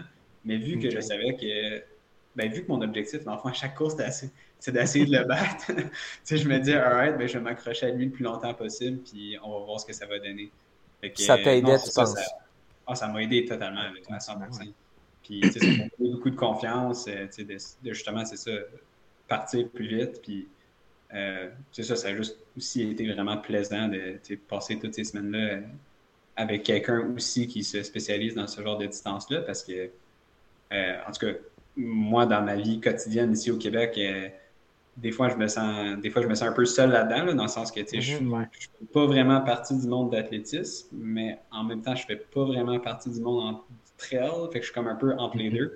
Fait que, de pouvoir côtoyer quelqu'un qui, tu Alex aussi, là, il, s'entraîne spécifiquement pour le vertical, pour les courses verticales ou les courses en montagne. Fait que, ça, c'était le fun de passer avec quelqu'un euh, qui partage aussi cette passion-là. là puis de faire autant de compétitions comme ça en Europe, est-ce qu'après ça, tu, revois les mêmes gars? Fait que là, tu es capable de dire. Tu sais, la deuxième séquence que tu es allé en Europe, je pense qu'Alex n'était pas là. Des fois, il y a peut-être des gars que tu connais que là, OK, lui, là, c'est lui, je peux, euh, je peux essayer de le battre, je peux m'accoter. Euh. En fait, c'est ça qui était vraiment le fun avec le circuit de la Coupe du Monde, c'est que là, au début, tu sais, évidemment, tu apprends à connaître les gens, puis ça, ça prend du temps, là, mais rendu à la fin de l'été, c'était vraiment cool parce que on était littéralement une gang de coureurs qui venaient de partout dans le monde, mais qu'on s'était côtoyés tout au courant de l'été. Puis souvent, tu arrives au lieu de la course, mettons le lundi, puis la course est, samedi ou dimanche. Fait que, tu passes toute la semaine ensemble, tu vas faire tes entraînements ensemble, tu manges tes repas, tout le monde mange ses repas ensemble. Fait à la fin, c'était vraiment fun parce que tu avais comme vraiment une grande communauté de coureurs qui viennent de, qui viennent de partout dans le monde, qui ont des backgrounds totalement différents. Parce que c'est ça qui est intéressant aussi. Tu as beaucoup de gens qui viennent de la course sur route, de la course sur piste, tu as des euh, skieurs, tu as des. Euh, euh, as des cyclistes, tu as, vraiment tout plein de monde différents. Puis c'est ça, ça fait comme une mini communauté là, qui, se rassemble à chaque course. Puis c'est le fun. Puis effectivement, comme tu dis, tu euh, il y a des coureurs que j'ai toujours fini vraiment proche. Des fois, c'était moi qui finis en avant d'eux. Des fois, c'était eux qui finissaient en avant de moi. Fait que ça, c'est excitant, dans le fond, de, à chaque course, d'avoir cette, compétition-là. OK. Est-ce que quand, quand tu organises ta, saison comme ça, surtout en Europe, est-ce que c'est toi qui dois tout organiser, tes hébergements, tes, les repas, ou le, circuit vient aider un peu, euh, un peu tout le monde? ça, ça, ça, a été une vraiment belle surprise pour moi cette année parce que ben, initialement, la façon que moi je voyais ça au début de l'année, c'était Alright, je viens de finir mes études.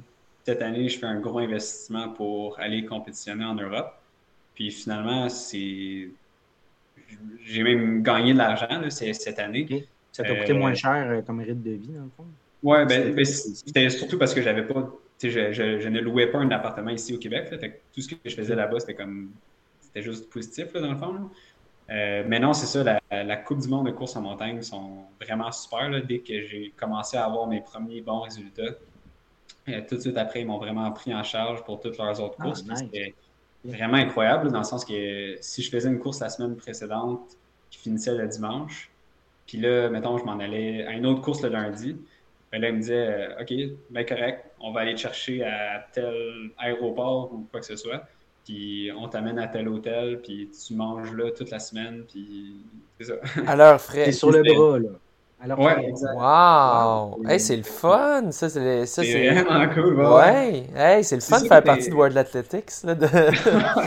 ouais, tabarouette. Mais c'est ça qui est cool parce que euh, je pense que la façon que moi je vois ça, c'est que la Coupe du Monde, en comparaison avec d'autres séries de courses en trail, comme mettons, on pense beaucoup à quand le monde pense aux courses de course centrale, il pense beaucoup aux séries UTMB euh, ou aux séries euh, Series. Euh, ces autres séries-là, ils investissent beaucoup dans les médias, puis ils investissent beaucoup pour être présents sur les réseaux sociaux. Ouais. Mais je pense qu'en contrepartie, en contrepartie, à cause de ça, ils ont peut-être moins la possibilité de venir en aide directement aux athlètes. Ils mettent leur cash là-dedans et non dans les athlètes. Ben, tu sais, UTMB font, font encore, ben, je sais pas, corrige-moi, Dernière édition, y a-tu fait une crise de scène, le gagnant? Euh, cette année, ben, la course UTMB en tant que telle, oui. Mais depuis combien de temps ça fait qu'ils reçoivent des prix? Je, pense que ça doit faire une ou deux années. C'est ça. Tu sais, c'est ridicule. on s'entend, il y a deux, trois ans, c'était quand même le Super Bowl du trail. Puis ils recevaient zéro piastre, c'était juste. Mais... tu recevais de l'argent de tes sponsors, c'est sûr. Mais c'est quand même, ça, ça, ça monte le, clash un peu. Western States, qui est comme un peu l'équivalent de l'UTMB, mais aux États-Unis ou en Amérique du Nord, euh, n'importe quel participant doit payer 300$ pour s'inscrire à la course. Il, il invite personne. Euh, ben, je suis pas mal sûr que non. Je veux dire, le monde a une entrée automatique s'ils gagnent, mettons, un golden ticket. Là, mais ils doivent payer mais ils doivent quand même payer pour la course. Ah ben. c'est fou, là, pareil. Ouais. Euh, fait qu'on on part de loin, mais c'est ça. justement, je pense que grâce au fait que c'est associé à World Athletics, la Coupe du Monde, eux, ils font une super bonne job pour ça. Il y a des bourses à chaque course. C'est pas des bourses incroyables. C'est rare que tu peux aller chercher plus que, que 1000 euros euh, pour gagner une course. Mais si tu ajoutes l'aide des L'hébergement, tu sais, ajoutes l'hébergement. Ça, ça change beaucoup. Oui, euh, Ben oui, puis d'ailleurs, moi, je me demande, c'est où qu'ils font leur argent parce que là, vous ne payez pas pour ben, ils font pas, ils font pas de l'argent, c'est subventionné, c'est une subvention. Tu sais, World Athletics font leur argent. par World Athletics. Ben, c'est ça, c'est World Athletics, c'est dans leur mission. Eux, ils reçoivent plein d'argent d'autres de, façons, des médias, tout ça. Mais... mais effectivement, c'est une question que nous, on s'est posée à plusieurs reprises en tant que compétiteur parce que c'est pas le genre de course. Les courses que nous, on fait, c'est pas le genre de course où que tu vas avoir 3000 euh, participants comme tu vas retrouver à l'UTMB. Tu as, très peu de, de coureurs, euh, on va dire, de masse qui vont faire des mhm. kilomètres verticales. Non, c'est de l'élite. Souvent, tu vas avoir un pack de, mettons, 25-30 coureurs élites. Dont des Kenyans. Oui, c'est ça. Mais oui, c'est effectivement. Euh, ouais, Italie et Kenya, c'est comme les deux pays les, dominants, je dirais, de la course en montagne. Mais, c'est ça, mais à part le pack élite, tu n'auras pas plein de monde qui vont payer, mettons, des, frais d'inscription pour, les courses. Puis, habituellement, les frais d'inscription, c'est genre 10 euros pour s'inscrire à la course. Fait que, fait que ça reste des, petites courses euh, locales pour les gens qui sont là-bas. Mais vous autres, les 25, 30, 40 élites, vous êtes là euh, une bonne partie de l'été. Puis, euh, exact. Exact. Puis c'est vraiment cool parce que la plupart des courses ont lieu dans des endroits très peu touristiques. Puis des fois, c'est un peu au milieu, tu sais, de milieu d'Italie, milieu des Pyrénées. Puis ça te fait vraiment découvrir des endroits. Puis tu peux vraiment expérimenter la, vraie culture de, euh, du pays. Là. Fait que non, Vraiment, vraiment, je trouve qu'ils font vraiment une bonne job. Euh, ah, écoute, moi, pour de vrai, je ne m'attendais pas à ce que tu me dises ça. Mais en fait, ce qui m'a allumé la lumière, c'est quand tu as dit, quand on arrive le lundi, puis la course, est le samedi. Je me dis, OK, dans le fond, c'est tout bien organisé, c'est vraiment le fun. Parce que sinon, toi, tout devoir gérer ça, euh, mm. c'est pas évident. Là. Effectivement. Il y a certaines courses que j'ai faites qui n'étaient pas partie de la Coupe du Monde ou que là, il fallait vraiment gérer par nous-mêmes euh, tout l'hébergement et tout ça. Puis effectivement, là, si, s'il aurait fallu que je fasse ça pendant trois mois de temps, là, ça aurait été. Euh, mentalement, euh, ça aurait été Épuisant, puis, puis sur le portefeuille aussi. Puis celle que tu es allé comme par toi-même, c'est parce que tu tenais vraiment à les faire tant qu'à être là-bas. Euh, ouais, exact. Mais souvent, c'était qu'il y avait comme pas d'étape de la Coupe du Monde une certaine semaine. Fait que là, étant en Europe, j'étais comme, elle m'a quand même faire une course. Ouais, ouais, quand même pas mal des courses, pas mal partout tout l'été. Fait que je me trouvais une autre course que je pouvais aller faire pas trop loin. Puis j'allais faire cette autre course-là. Tu parlais, de, tu parlais de bourse il y a quelques instants, puis là, mon regard s'est allumé. Euh, je, suis curieux, euh, si ça ne te dérange pas, de nous dévoiler un peu. Tu, tu dimensionnais pour une fois, tu étais dans le positif. Euh, mettons, donne-nous une idée, c'était quoi les bourses que tu as fait, mettons, selon tes positions, tout ça. Je, serais curieux de. Ou si tu ne t'en souviens pas par cœur, en général, tu as réussi à en sortir ben, combien? ben mettons, euh, mettons une semaine là, que j'avais fait une course à Cannes-Franc dans les Pyrénées, que j'avais fait euh, vertical, j'avais fini deuxième, j'avais fait 750 euros. Puis là, après, j'avais fini quatrième du up and down, j'avais fait 250.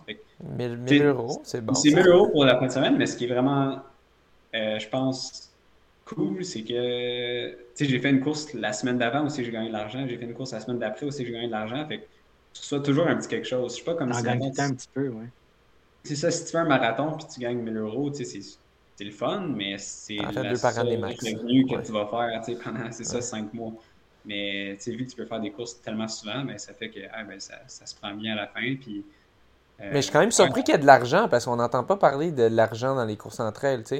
Moi, ça m'a surpris là, que tu me mentionnes ça. Fait que, mettons, cette année, tu as fait combien euh, de bourses, sais-tu, ou tu n'as pas fait le calcul? Euh, ben, en, termes de bourse directement, je pense 7-8 000, je pense. Quand même. Euros ou dollars? Euh, non, dollars. Dollars, dollar, ok. Dollars canadiens, mais quand même, crème, je pense que tu me topes. pour de vrai, genre, j'ai. Je pense que mon, ben, best, moi, c'est peut-être 5 000 une année. pour cette année. pour cette année, oui. Non, mais je parle même dans, dans ma meilleure année, tu sais, que j'aurais j'avais fait, tu sais, Montréal. C'est ben, intéressant de voir quand même, tu sais. Mm-hmm. Puis surtout quand tu es tout payé, tout ça. Euh, ouais. Ben, c'est pour ça qu'on commence à voir. C'est pour ça que c'est un genre de circuit qui attire beaucoup de Kenyans quand même. Ben oui, ben c'est ça, c'est ça que je me disais. C'est pour ça qu'il y a des Kenyans. Il n'y a pas de Kenyans à UTMB, il y a des Kenyans à ça. Parce qu'ils payent l'inscription, puis mm-hmm. tu peux faire des bourses quand même. Ouais, non, c'est ça. Les, ben, les, les, deux Kenyans qui ont dominé la série cette année, c'est euh, Patrick Kipengano puis Philemon Kariago. Puis non, c'est deux gars qui ça fait trois ans, je pense, qu'ils compétitionnent sur la, Coupe du Monde. Puis c'est des,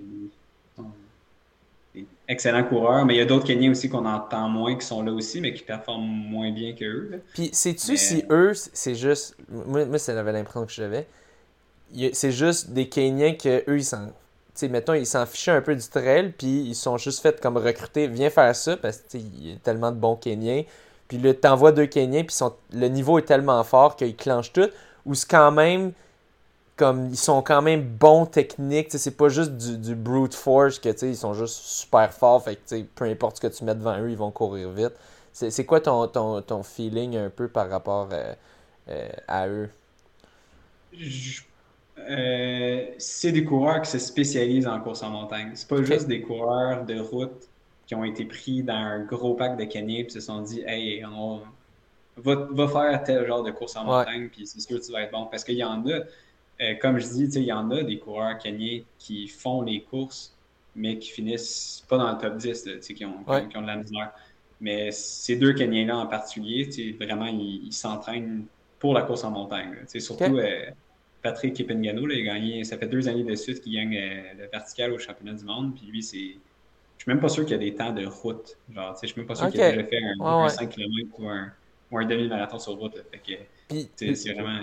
Puis leur, leur, domination, c'est à quel point? Parce que on parle sur, sur, sur route, c'est une domination. Là. si tu regardes, mettons, Kenya, Kenya Éthiopie, euh, euh, puis je me souviens plus. Euh, je pense que celui qui a fait le dernier record, mon Dieu, son nom me sort de la tête. Ouais, Kiptum. Kiptum, c'est Kenya aussi Ou c'est. Euh, ouais, c'est Kenya. Tu sais, bon, tu regardes les, les meilleurs temps, les, les, les, mm. Kenya dominent souvent, Éthiopie, tout ça. Est-ce que c'est une domination similaire en, dans ces disciplines-là? C'est là que la particularité et la différence des parcours ont un rôle à jouer.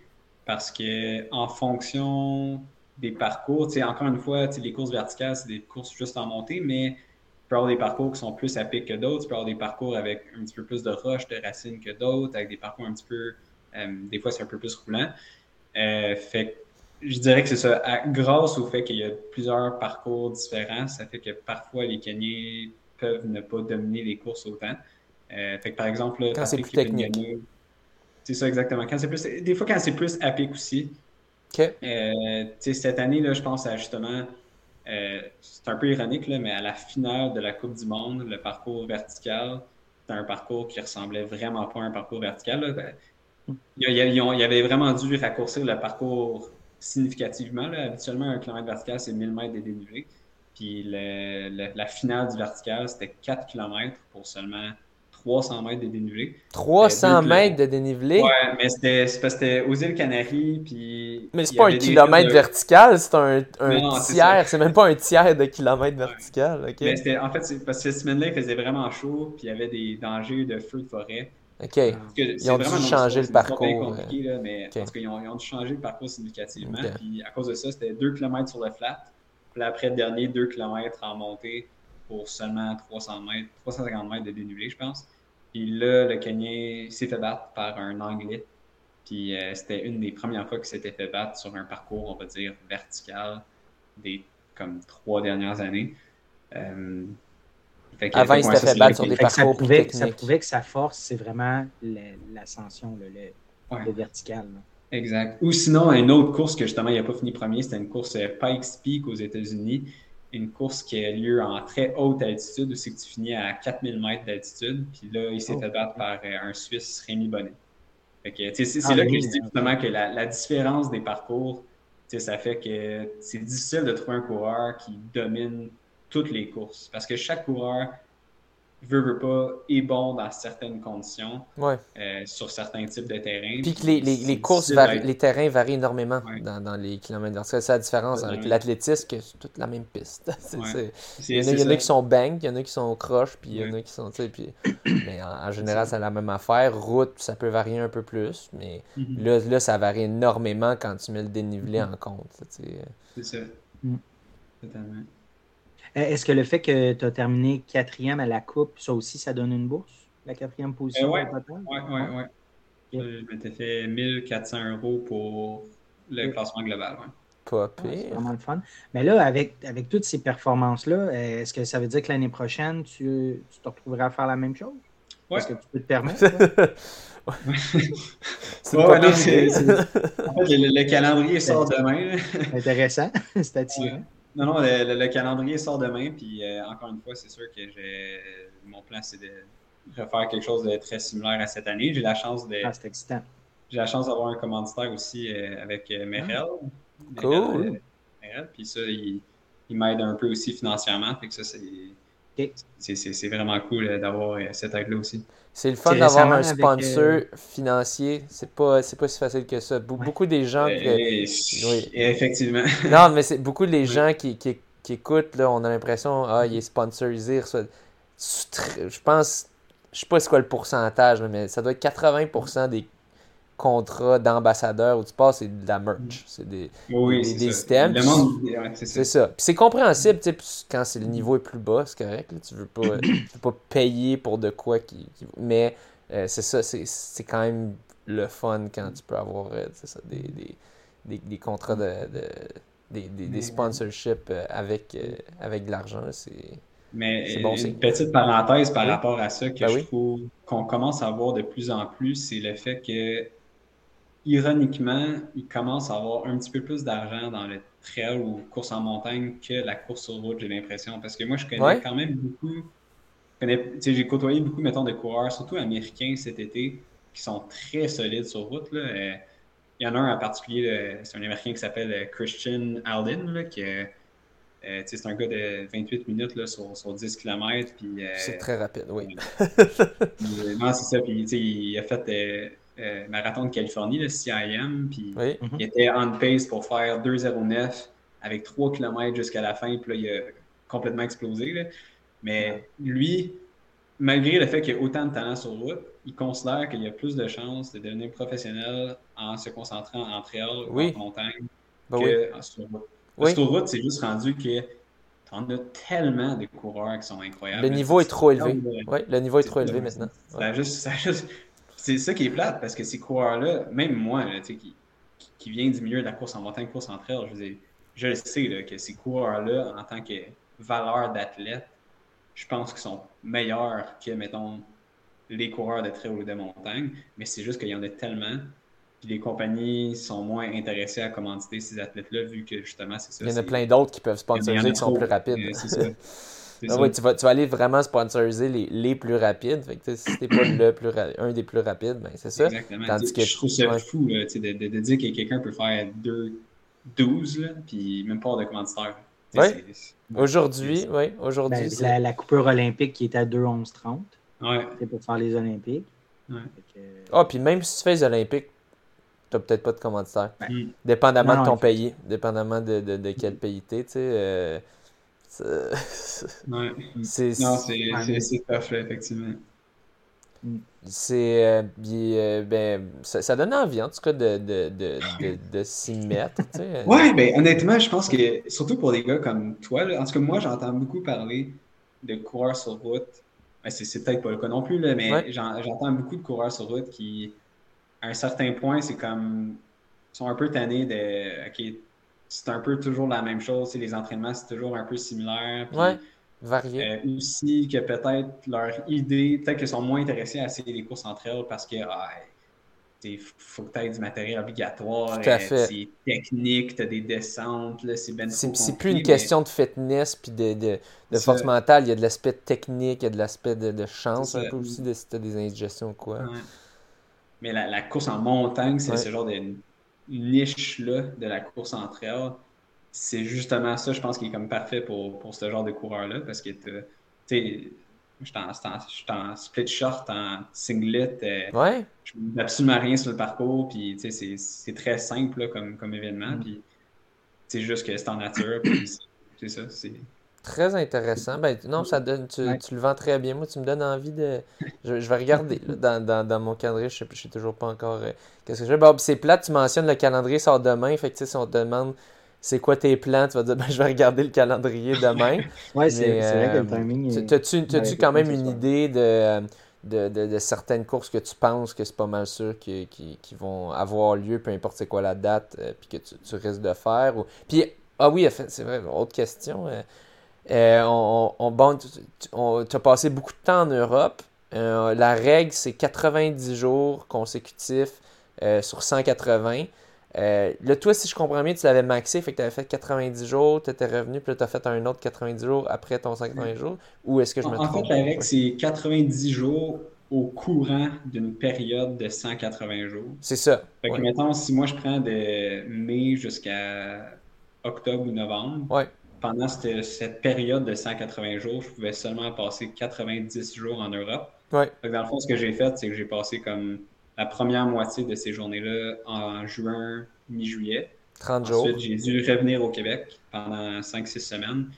Je suis retourné là-bas pour compléter mon 90 jours. Puis effectivement, c'est ça, je suis revenu. Puis j'étais à 89 jours. OK. OK. OK. mais puis c'est en hiver, il y en a moins dans le fond. Fait que c'est pour ça c'est, c'est vraiment plus les 180 jours, plus. Euh, printemps, été, automne que tu vas prendre, puis donc tu vas prendre 90 ouais, jours ça, vu qu'il n'y a, a, pas de compétition euh, pendant l'hiver, ben, je ne le compte pas vraiment. OK. Ben ouais, ben si on revient d'abord à la question de c'est quoi tes, tes plans, euh, tes plans pour l'année qui s'en vient? Euh, oui, ben en fait, ça va probablement ressembler beaucoup à cette année. Il y a probablement beaucoup des étapes de la Coupe du Monde qui vont être assez similaires. Il y a une des courses que je n'ai pas faites cette année qui fait partie de la Coupe du Monde, c'est Sierra Zinal. C'est hmm. une course un peu plus longue. C'est un, je pense, 35 km pour 2200 mètres de dénivelé positif et négatif.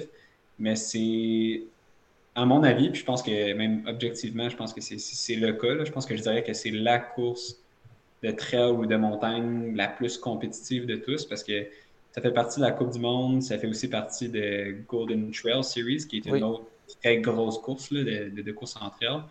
Fait que ça fait que voilà, tu as des coureurs de ces deux types de distances-là qui euh, de ces deux séries-là qui se rassemblent à cette course-là. Fait que c'est encore plus compétitif. Euh, puis aussi en termes de distance, c'est vraiment intéressant parce que tu peux retrouver des coureurs qui font des ultras, qui vont descendre vers 35 km les coureurs de plus courtes vont pouvoir augmenter la distance pour faire ça. Puis en plus, c'est un parcours qui est vraiment peu technique. Fait que tu as beaucoup de marathoniens qui vont s'essayer aussi. Oui. Fait que c'est comme un peu un mini-mélo de toutes les différentes niches de la course en trail, course en montagne qui se rassemblent pour cette course-là. Je me souviens qu'on en avait euh, parlé, puis si je me trompe pas, c'était-tu ce cas-là qui avait eu un cas de dopage ou quelque chose du genre? Euh? Ah ouais, il y en a eu, il y en a eu souvent, là, en fait. Même cette année, là, il y en avait un, coureur... Euh, en tout cas, il avait pris la ligne de départ, mais il n'aurait pas dû parce qu'il était dopé. Ouais, c'est ça, ça me dit quoi, ouais, ouais, Mais c'est ça, je pense que c'est l'année passée. Je me trompe pas, c'est les deux premiers. Ah non, c'est l'année passée, le premier homme et la première femme ont été pris pour ce ouais. par la suite. Ouais, je me souviens, on ah, l'avait mentionné. Ouais, ouais, ouais. C'est là que ça monte, le niveau est le niveau monte, plus t'as ben, dopé, I guess, je suppose. c'est un, indice qui nous montre que le niveau s'en vient. La course est convoitée, puis que le, niveau est quand même élevé. Cette course-là est, le, le, 10 août, donc euh, l'année passée, le 10 août, tu étais ici au Québec, dans le fond. Oui, exact. Tu retournes en Europe un peu plus tard. Fait que là, cette année, tu vas t'arranger pour aller en Europe un peu avant. Ouais, c'est ça. Puis j'ai entendu des rumeurs qu'il y a peut-être quelques étapes de la Coupe du Monde qui vont être aux États-Unis. Fait que euh, je, trouverais ça vraiment le fun de pouvoir faire un, peut-être un petit bloc aux États-Unis cette comme, année. Comme ça, ça ne compterait pas dans tes 90 jours. Puis tu, fait que tu pourrais faire plus de compé de, de, cette, euh, de, la Coupe du Monde. Donc, mm-hmm. euh, puis, puis côté objectif, mettons, ce serait quoi? Est-ce que tu veux essayer de finir troisième? top 2, je sais pas, dans, dans, dans, le classement. Oui, euh, ben, je pense que c'est toujours important de toujours viser plus haut. Là. Fait que, non, je dirais que top 3 définitivement. J'aimerais ça gagner, finir premier d'une étape de la Coupe du Monde. J'ai gagné des courses cette année, mais jamais faisait partie de la Coupe du Monde. Oui, fait qu'une de celles qui fait partie de la Coupe.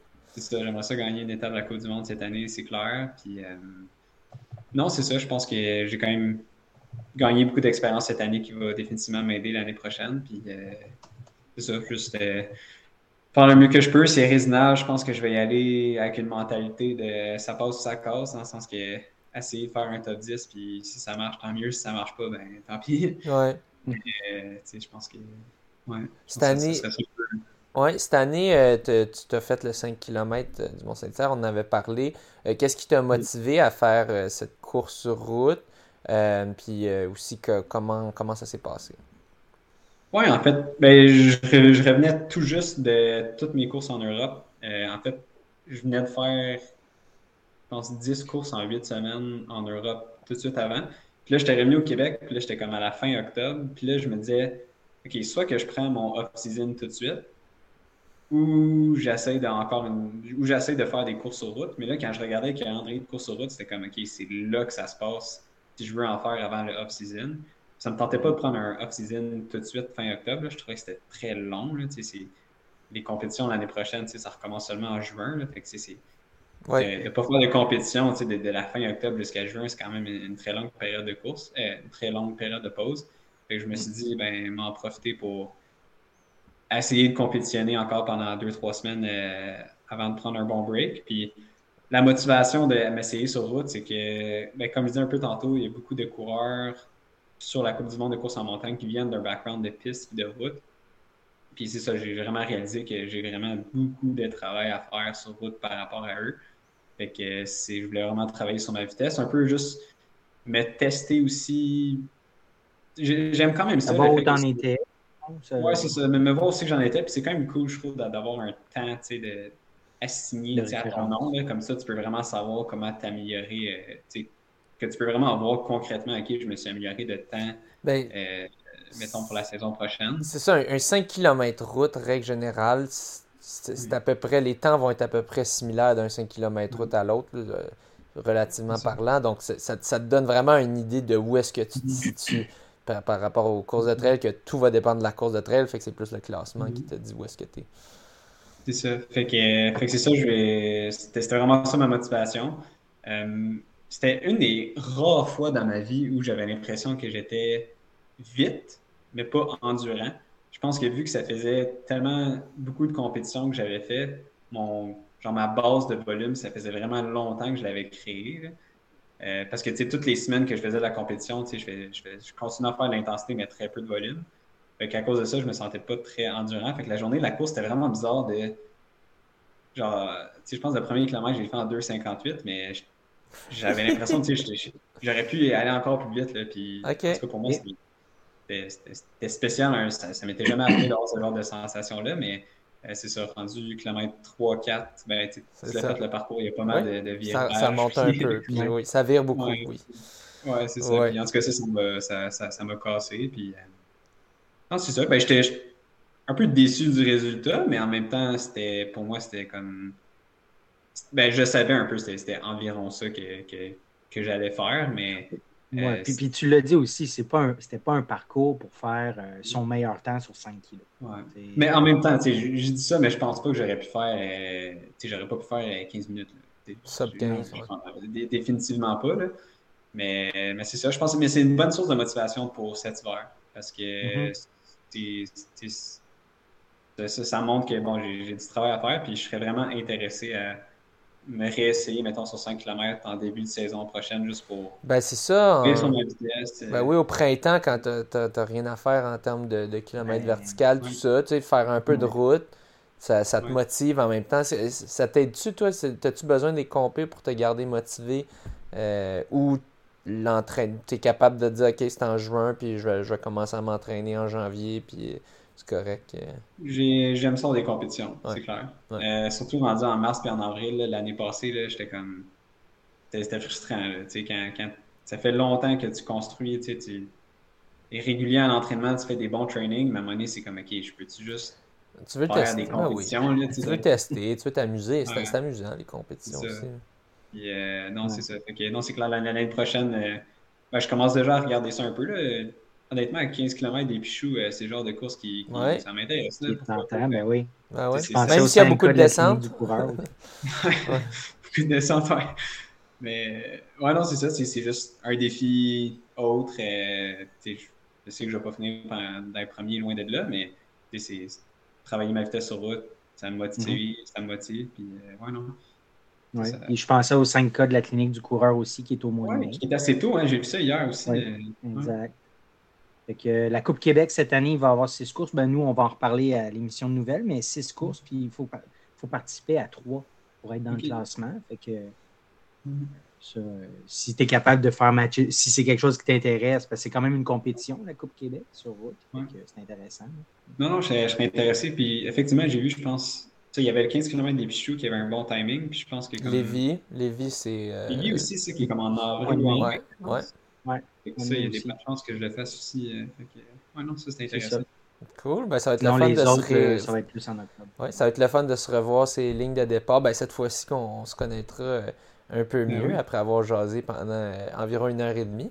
Mais, moi, je, je voulais te dire, ben, je pense, je pense qu'on s'enligne vers la fin, mais moi, j'ai découvert ta chaîne YouTube. C'est vraiment cool ce que tu fais. je, je l'ai découvert en, regardant le fameux vidéo, justement, de Martin Dagenet qui rattrape euh, Christophe ouais, Lévesque. C'est-tu ton vidéo avec le euh, plus de views, celle-là? Euh, je pense pas. J'en ai quelques-uns d'autres qui ont. Ben, des fois, c'est juste l'algorithme de YouTube. Là. Des ouais, tu comprends pas. pas trop pourquoi. Là. Ouais, ouais. ah non, je pense que, tu... tu fais pas de publicité, je pense, hein, sur Facebook. Tu n'annonces pas quand tu sors une nouvelle vidéo ou peut-être j'ai pas remarqué? Plus, ben, Facebook, honnêtement, je me connecte jamais sur Facebook, mais plus sur, ben, sur Instagram, je suis plus actif là-dessus. Fait que sur Instagram, je vais, je vais le mentionner quand, quand, je publie une nouvelle vidéo. Mais, mais 129 vidéos, 3600 abonnés. oh, crème quand même. Tu as commencé quand à faire ça? Puis qu'est-ce qui t'a donné le, goût de, partager? Euh? Euh, oui, en fait, très bonne question. Euh, ça a été, je pense, il y a deux ans. C'était au Bromont Ultra, qui est une, une des courses là, assez populaire là, ici, ben, à 10 minutes de chez moi, là, ici à Bromont. mais ouais, c'est ça. C'est juste que j'ai comme réalisé que je trouve ça vraiment dommage que pour la course en trail, il y a très peu de vidéos long format mm-hmm. par rapport à ce sport-là. Puis je pense que ça serait un moyen de, montrer aux gens, mais c'est quoi vraiment. Euh, quoi vraiment ce sport-là? Fait qu'au début, c'était filmer des courses. Fait que je, suivais un peu justement. Les premières choses que j'ai faites, c'est que je suivais les Bromont Ultra 55 km, Bromont Ultra 25 km, j'avais filmé aussi. Puis je suivais la tête de course. Puis je suis très bon avec les cartes, fait que j'étais vraiment capable de OK, ben je vais me situer à telle place sur le parcours pour les filmer à tel autre, à tel endroit. Puis après, je vais couper. C'était ma question. Je me disais que il me disait comment tu fais pour être tout le temps en avant, tu aurais pu gagner facilement, mais c'est ça, dans le fond, c'est. tu coupes le chantier pour. Euh, ah ouais, non, c'est ça. C'est vraiment nice. Puis en plus, tu essuies, quand même un bout de temps. Je veux dire, tu as l'énergie, l'endurance pour le faire. Oui, non, mais c'est ça, j'ai vraiment eu du plaisir à faire ça. Puis là, ensuite, un deuxième genre de format que je fais moins aujourd'hui, mais que j'ai fait quand même pas mal dans les dernières années, c'est de filmer des entraînements de coureurs. Euh, mm-hmm.